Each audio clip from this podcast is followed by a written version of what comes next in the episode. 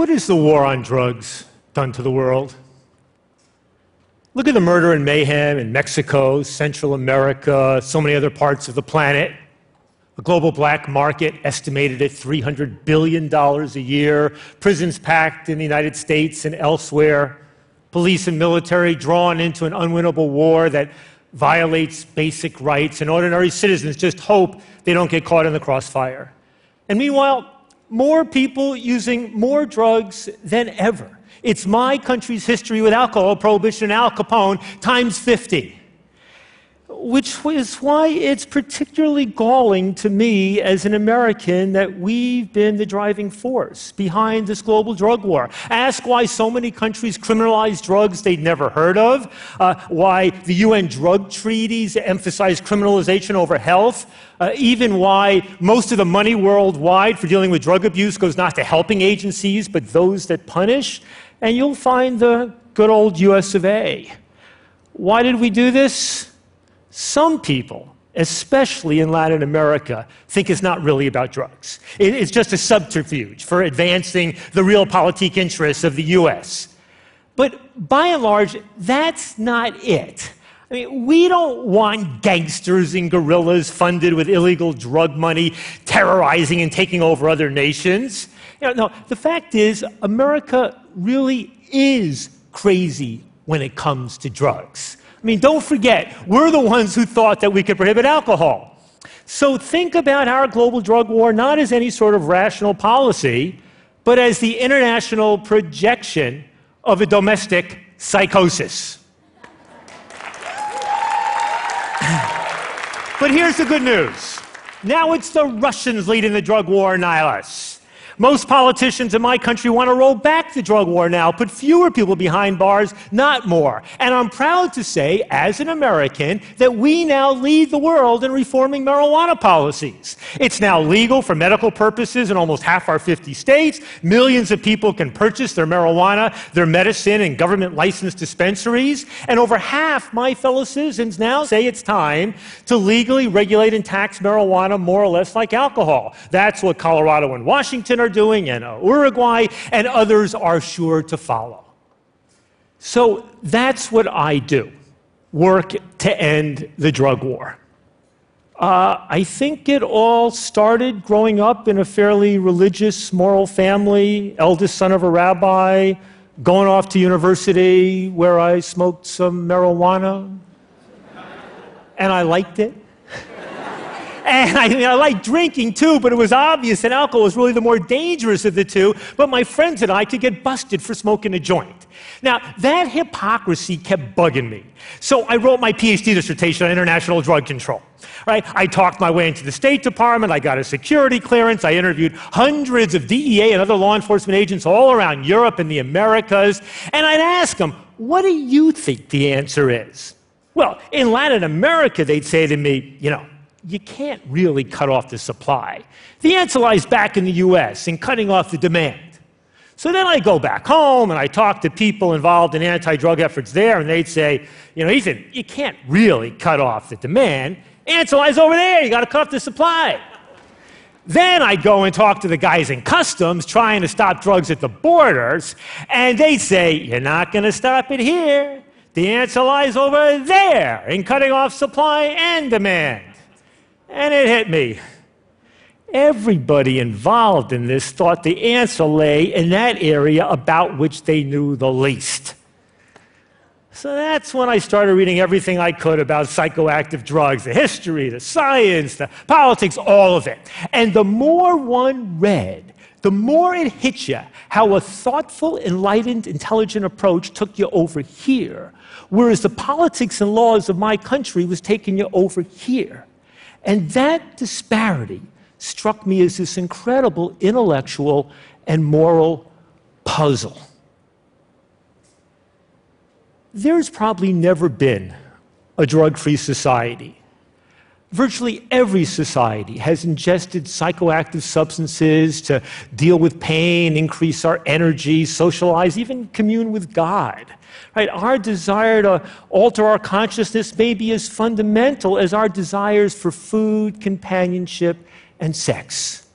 So, our true challenge is to learn how to live with drugs so they cause the least possible harm and, in some cases, the greatest possible benefit. I'll tell you something else I learned that the reason some drugs are legal and others not has almost nothing to do with science or health or, or the relative risks of drugs, and almost everything to do with who uses and who is perceived to use particular drugs. You know, in the late 19th century, uh, when most of the drugs that are now illegal were legal, the principal consumers of opiates in my country and others were middle aged white women, using them to alleviate aches and pains when few other analgesics were available. And nobody thought about criminalizing it back then because nobody wanted to put grandma behind bars. But when hundreds of thousands of Chinese started showing up in my country, working hard on the railroads and the mines, and then kicking back in the evening, just like they had in the old country with a, a, a few puffs on that opium pipe, that's when you saw the first drug prohibition laws in California and Nevada, driven by racist fears of Chinese transforming white women into opium addicted sex slaves the first cocaine prohibition laws, similarly prompted by racist fears of black men sniffing that white powder and forgetting their proper place in Southern society. And the first marijuana prohibition laws, all about fears of Mexican migrants in the, in the, in the West and the Southwest. And what was been true in my country is true in so many others as well, with both the origins of these laws and their implementation. Put it this way, and I exaggerate only slightly. If the principal smokers of cocaine were affluent older white men and the principal consumers of Viagra were poor young black men, then smokable cocaine would be easy to get with a prescription from your doctor, and selling Viagra would get you five to ten years behind bars. I used to be a professor teaching about this. Now I'm an activist, a human rights activist. And what drives me is my shame at living in an otherwise great nation that has less than 5% of the world's population, but almost 25% of the world's incarcerated population. It's the people I meet who have lost someone they love to drug related violence or prison or overdose or AIDS because our drug policies emphasize criminalization over health. It's good people who have lost their, their jobs, their, their, their homes homes, their, their freedom, even their children to the state, not because they hurt anyone, but solely because they chose to use one drug instead of another.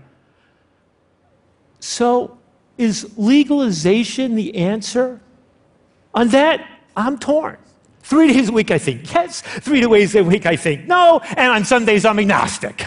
uh, but since today's uh, Tuesday, let me just say that legally regulating and taxing most of the drugs that are now criminalized would radically reduce the crime, violence, corruption, and black markets, and the problems of adulterated and unregulated drugs, and improve public safety, and allow taxpayer resources to be developed to more useful purposes. I mean, I mean look, the, the, the markets in marijuana, cocaine, heroin, and methamphetamine are global commodities markets, just like the global markets in alcohol, tobacco, coffee, sugar, and so many other things. Where there is a demand, there will be a supply. You know, uh, knock out one source and another inevitably emerges. People tend to think of prohibition as the ultimate form of regulation, when in fact it represents the abdication of regulation, with criminals filling the void. Which is why putting criminal laws and police front and center in trying to control a dynamic global commodities market is a recipe for disaster. And what we really need to do is to bring the underground drug markets as much as possible above ground and regulate them as intelligently as we can to minimize both the harms of drugs and the harms of prohibitionist policies. Now, with marijuana, that obviously means legally regulating and taxing it like alcohol. Uh, the, the benefits of doing so are enormous, the risk minimal. Will more people use marijuana? Maybe. But it's not going to be young people because it's not going to be legalized for them. And quite frankly, they already have the best access to marijuana. Right? I think it's going to be older people. It's going to be people in their 40s and 60s and, and, and 80s, you know, who finally prefer a little marijuana to that drink in the evening or the sleeping pill or that it helps with their uh, arthritis or diabetes or maybe helps spice up a long-term marriage. and that just might be a net public health benefit. As for the other drugs, Look at Portugal, where nobody goes to jail for possessing drugs, and the government's made a serious commitment to treating addiction as a health issue. Look at Switzerland, uh, Germany, Netherlands, Denmark, England, where people who've been addicted to heroin for many years and repeatedly tried to quit and failed can get pharmaceutical heroin and helping services in medical clinics. And the results are in illegal drug abuse and disease and, and, and, and overdoses and crime and arrests all go down, uh, health and well being improve, taxpayers benefit, and many drug users even put their addictions behind them.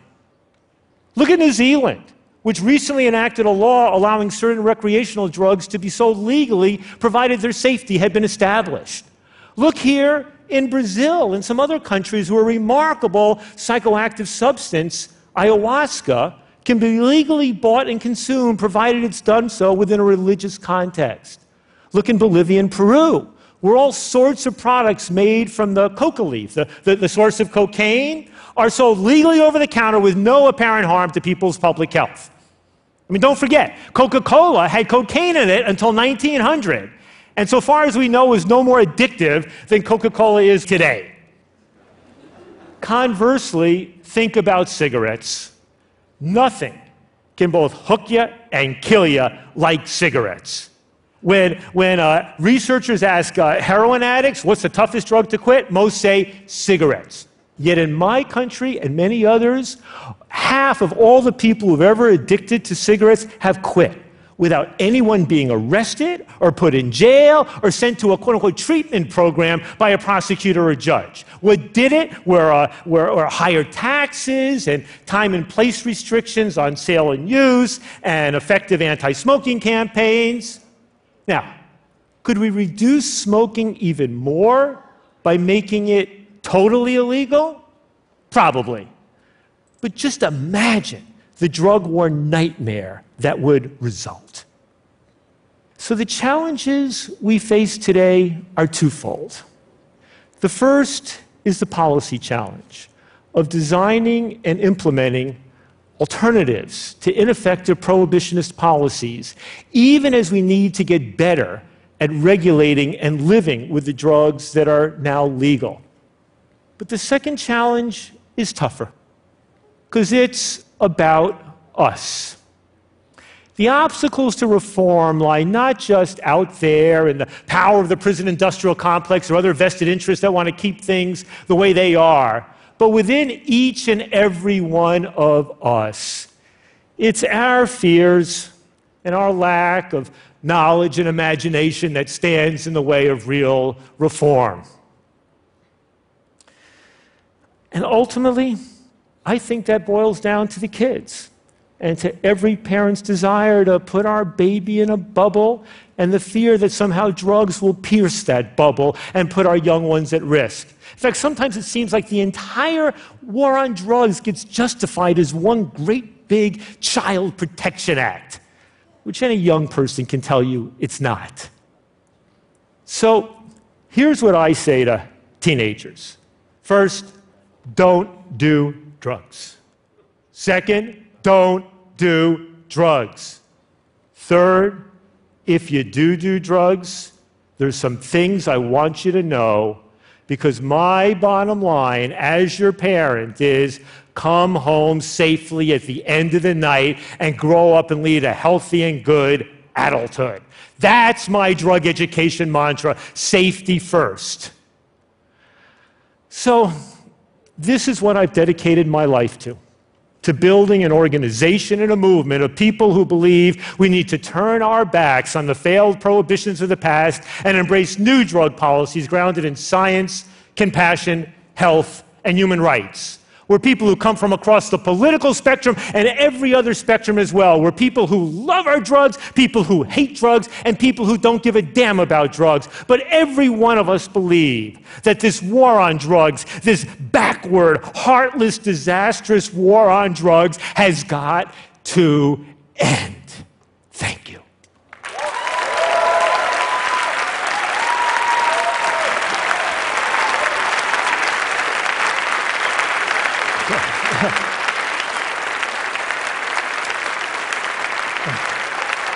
Thank you. Thank you. Thank you. Ethan, congrats. Quite the reaction. Um, that was a powerful talk. Um, not quite a complete standing O, though. Um, and I'm guessing that some people here, and maybe a few watching online, you know, I don't know, maybe someone knows a teenager or a friend or whatever who got sick, maybe died from some drug overdose. I'm sure you've had these people approach you before. What, what do you say to them? Chris, the most amazing thing that's happened of late is that I've met a growing number of people who actually lost a sibling or a child to a drug overdose. And 10 years ago, those people just wanted to say, let's line up all the drug dealers and shoot them, and that will solve it. And what they've come to understand is that the drug war did nothing to protect their kids. If anything, it made it more likely that those kids were put at risk. And so they're now becoming part of this drug policy reform movement. There's other people who have kids, one's addicted to alcohol, the other one's addicted to cocaine or heroin, and they ask themselves the question why does this kid get to take one step at a time and try to get better, and that one's got to deal with jail and police and criminals all the time? So everybody's understanding the drug war is not protecting anybody.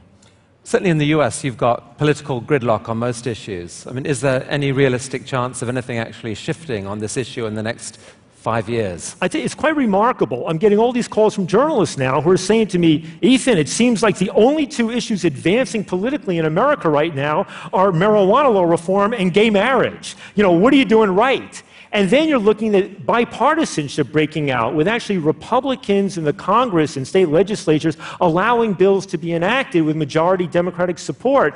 So we've gone from being sort of the third rail, the most fearful issue of American politics, to becoming one of the most successful. Ethan, thank you so much for coming Chris, to take thanks so much. Thank you. Thank you.